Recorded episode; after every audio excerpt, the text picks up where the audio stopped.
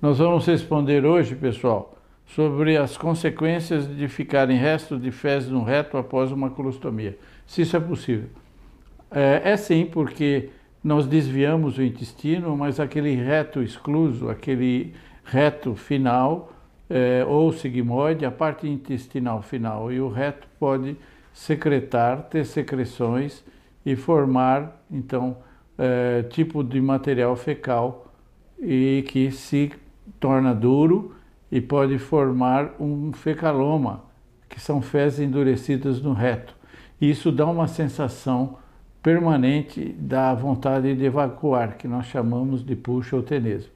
Então, é muito importante que as pessoas que têm colostomia, se não evacuarem, façam uma, uso de uma pequena lavagem, um mini lax ou um flit enema, alguma coisa é, que faça o reto esvaziar. Isso é muito importante, porque a, o, se esse reto não ficar funcionante por muito tempo, ele pode formar uma bolinha, um fecaloma, que então dá a sensação de evacuação e um incômodo perineal muito grande.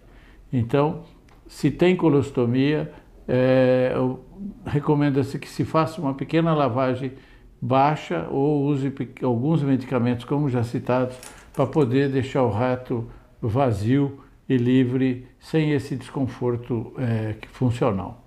Tá bom? Um abraço.